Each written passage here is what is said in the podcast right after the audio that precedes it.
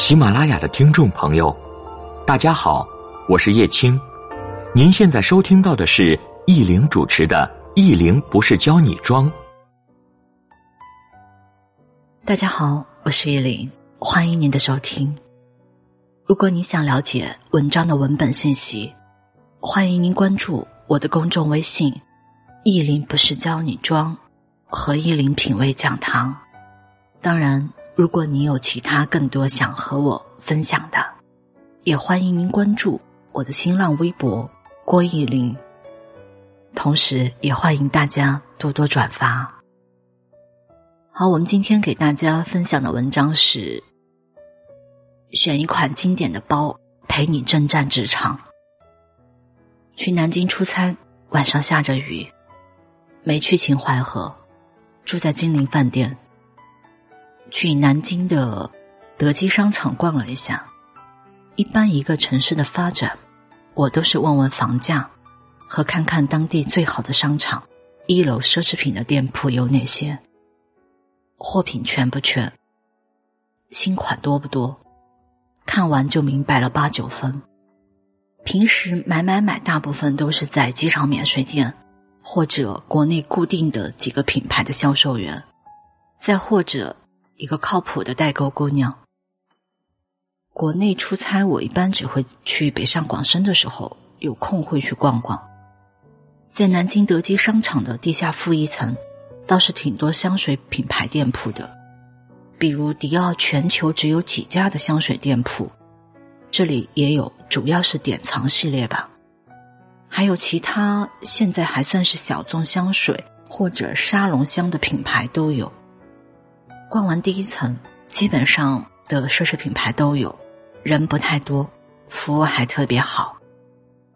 诺诺再说句，如果是买爱马仕的产品，国内的话，我倒觉得二线城市或者准一线城市可能好一点，因为一线城市真的不缺有钱人，好看的颜色不一定轮得到我们。我近期看品牌的趋势，大部分都是复古怀念。或者复刻之前的经典款，个性或者工作性质使然，我都不太喜欢花里胡哨的东西。大家可以去看看真正经典的东西，一定是简洁、干净、有质感、耐看。对于有一定经济实力的姑娘，相对于买买买没有太大压力的人，职场用包、看场合这些话我写了无数遍了。不多说了。工作上大家都情商高一点，那当然有的时候我也嘚瑟啊，怎么压场怎么来，这个要看场合，遇强则强嘛。各位买包先考虑你是开车或者有的时候要坐地铁等场合，如果常外出，怕包里放的东西不安全，那就要考虑拉链的款式，购物袋那种。敞口的就不太合适。第二个是整体的容量，这个决定你买买买的时候，买大号、小号还是中号。比如 Money 的风情包，还有各大牌出的手环型的包，或者很小的盒子模样的包。这个，请问你是去上班，还是去参加晚宴啊？职场要是装不了东西的包，我都不太考虑。起码的。手机、口红、粉饼、钥匙扣或者门禁卡、笔记本、钢笔要装得下吧。下雨多的时候，小巧的折叠伞也要考虑。这些考虑下来，中等大小的包肯定还是要的。那第三个材质，经典的东西自然常用，所以耐磨耐造。我一般会选牛皮质地。羊皮太娇贵，或者其他合成材质，比如 LV 的老花、棋盘格，或者巴宝莉、普拉达降落伞的面料等等，比较耐用。其实这两年歌雅的这个购物袋挺火，但我看朋友他们身上背的特别薄，就是那个感觉。稀有皮质就不要考虑了，一个是贵。还有呢，经典款既有皮质也比较少。某大型连锁火锅的品牌的一位合伙人，上一次给我说，去美国买了个爱马仕的蛇皮铂金包，六十万左右。现场说那天配货配下来近百万。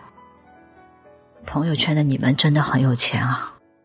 我在编写微信的时候问了一下，爱马仕的蟒蛇皮相对没有那么容易鳞片翘起来。其实好多品牌蛇皮类的包，可能看天气。有的时候那个鳞片都容易上翘，不是特别好打理。经典款上的问题来聊，这些年好些大牌，我看经常会向曾经的款式致敬，或者改版后又出个类似的款。接下来说下干货啊，给大家做几个推荐。其实我觉得我写的很多内容都是干货。好，路易威登的这个 Speed 三零，一米五五左右的身高，可以买二五的尺寸，新款有肩带、格子或者老花的都行。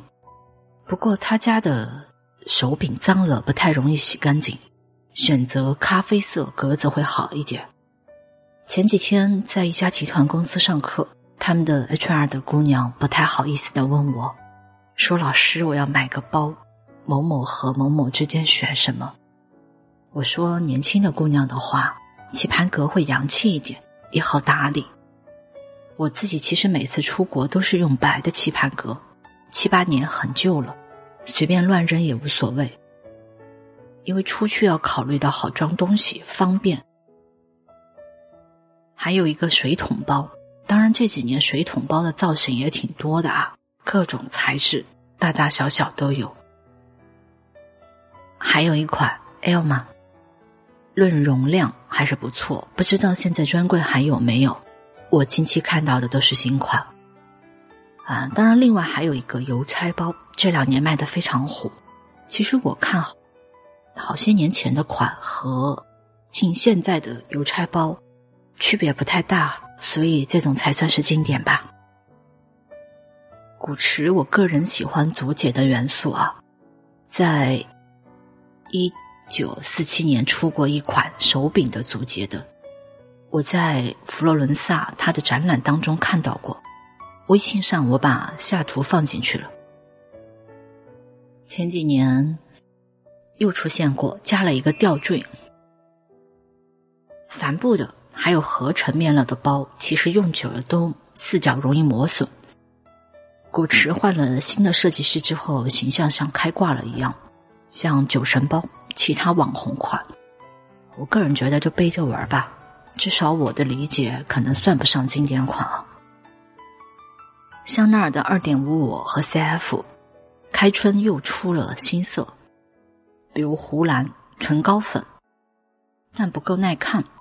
首选呢黑色牛皮，大号一米六五以上的姑娘驾驭没有问题。我穿鞋子之后，幺七零左右的身高，其实中号应该够了。不过出差我不太用啊，主要装不了什么东西。再有是双肩包，呃，近几年出的双肩包的款式也不少。为什么我觉得这个经典？因为我在日本的中古市场，还有欧洲一些美术馆旁边的古董市场，我都看到有他们家的双肩包。其实旧旧的摆在那里。也挺美的。迪奥的戴妃包新款有肩带，还有封口的地方和之前的拉链好像不一样。尺寸的话，我觉得平常的身高五格那个尺寸够了。漆皮相对好打理，但容易蹭色，特别是穿牛仔裤的时候。三格其实适合天天参加晚宴不用工作的白富美姑娘们。七格对于大部分来说，我觉得都有点大。再有一款马鞍包，记得还在企业的时候给所有店长培训，我就谈到了这一款。今年好像又致敬了一下经典款，换了材质，加了点其他的设计。当然这个包很多明星也都在用啊。还有 Celine 的秋千包、鲶鱼包，我就不多说了。如果只选一个的话，会考虑它的那款叫豆腐包，就是和爱马仕的康康很像，和豆腐一样方方正正的样子。有一个姑娘很喜欢这款，在纠结这款和爱马仕的康康。近年来新出了一款叫什么我忘记了，其实和它的这款都长得非常像，容量也差不多，但是价格应该便宜好几千。而且扣头也比较有质感，这个扣头应该也是好些年前就有了。还有宝格丽的蛇头的那个款式，二零一零年出的，现在专柜也有。前段时间跟一个地产行业业绩非常好的大区负责人去灵隐寺的时候，我看他背的挺好看的。不过现在专柜会换不同的皮质、不同的颜色，因为经典款嘛。但可能容量不太大啊，就好看是好看，也好搭配。最后说爱马仕，大家都知道的铂金包，凯利，还有 Lindy。铂金包呢自重非常重，觉得能够买到三十尺寸就买三十，三五真的很考验臂力。不过装东西还是挺好的。买爱马仕蛇皮包的那个姐姐给我说。说现在常用的就是爱马仕跟香奈儿，或者设计师的品牌，全球一两个那种。因为每个人每个阶段不一样，人家作为大公司高层，自然要考虑出席各种场合的形象。还有好些品牌的经典款，我就不一一分享了。这篇文章写了一下午，当时都写饿了。当然也欢迎单独探讨。如果在平台后面私信我没有看到的话，各位可以多私信几次。有的时候太忙也来不及看。其实用什么买什么，关键在于内心，没有太多的约束。我明白，不是所有的姑娘都有能力去买奢侈品，不过没关系啊，买个自己喜欢的、质量好的就行。我们喜欢一样东西，不仅仅是价格。带给我们的那些快乐，更多是这件物品陪着我们走过许多的路，去过许多的地方，陪着我们见过山高水长，陪着我们哭过闹过，承载着我们所有的梦想。我见过开保时捷，同样一起路边喝酒撸串的小花，还有那些拎着名包住着别墅的姑娘们，一样都会真诚平和的去交流问题。也见过穿布鞋的高官，依旧祥和的探讨些文学的话题。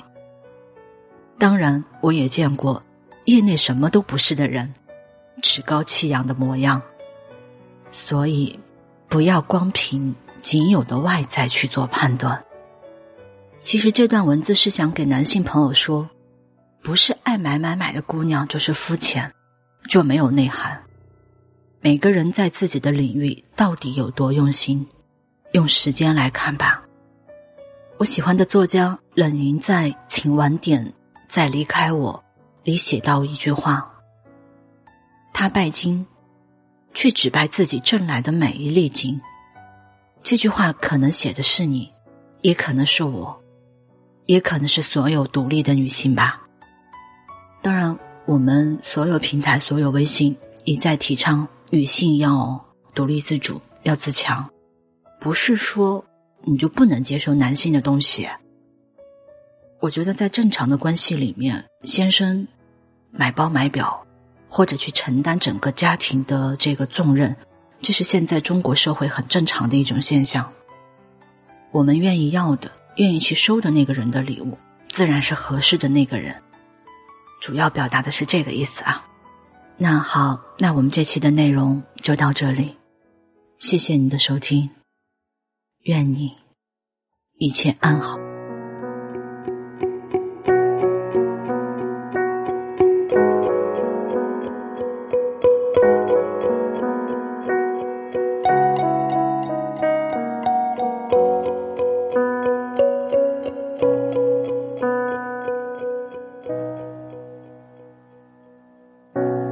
就会选个爱自己的人。然后忘掉那个深爱着的人，手机天全不再期待永恒。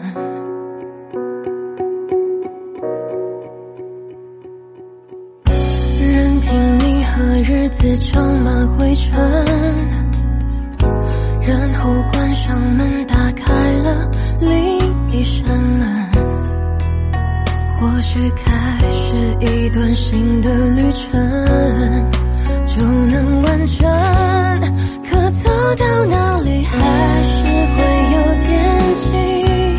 熟悉的场景都和你有联系，明明是想忘记，却偏偏又想你。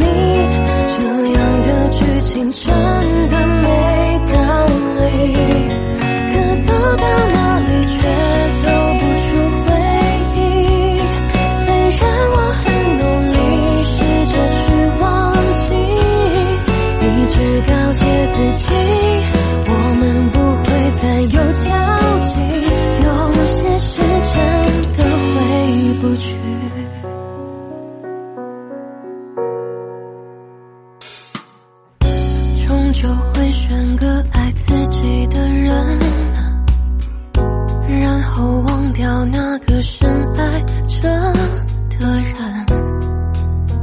有几天全部在期待永恒。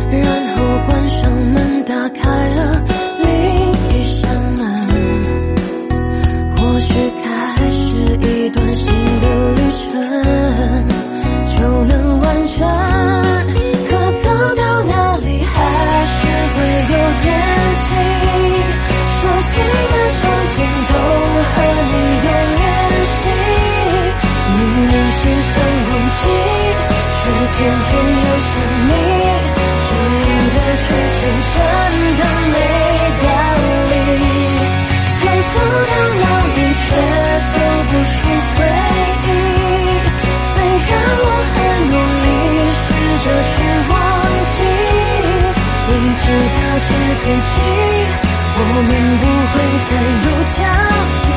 有些事真的回不去。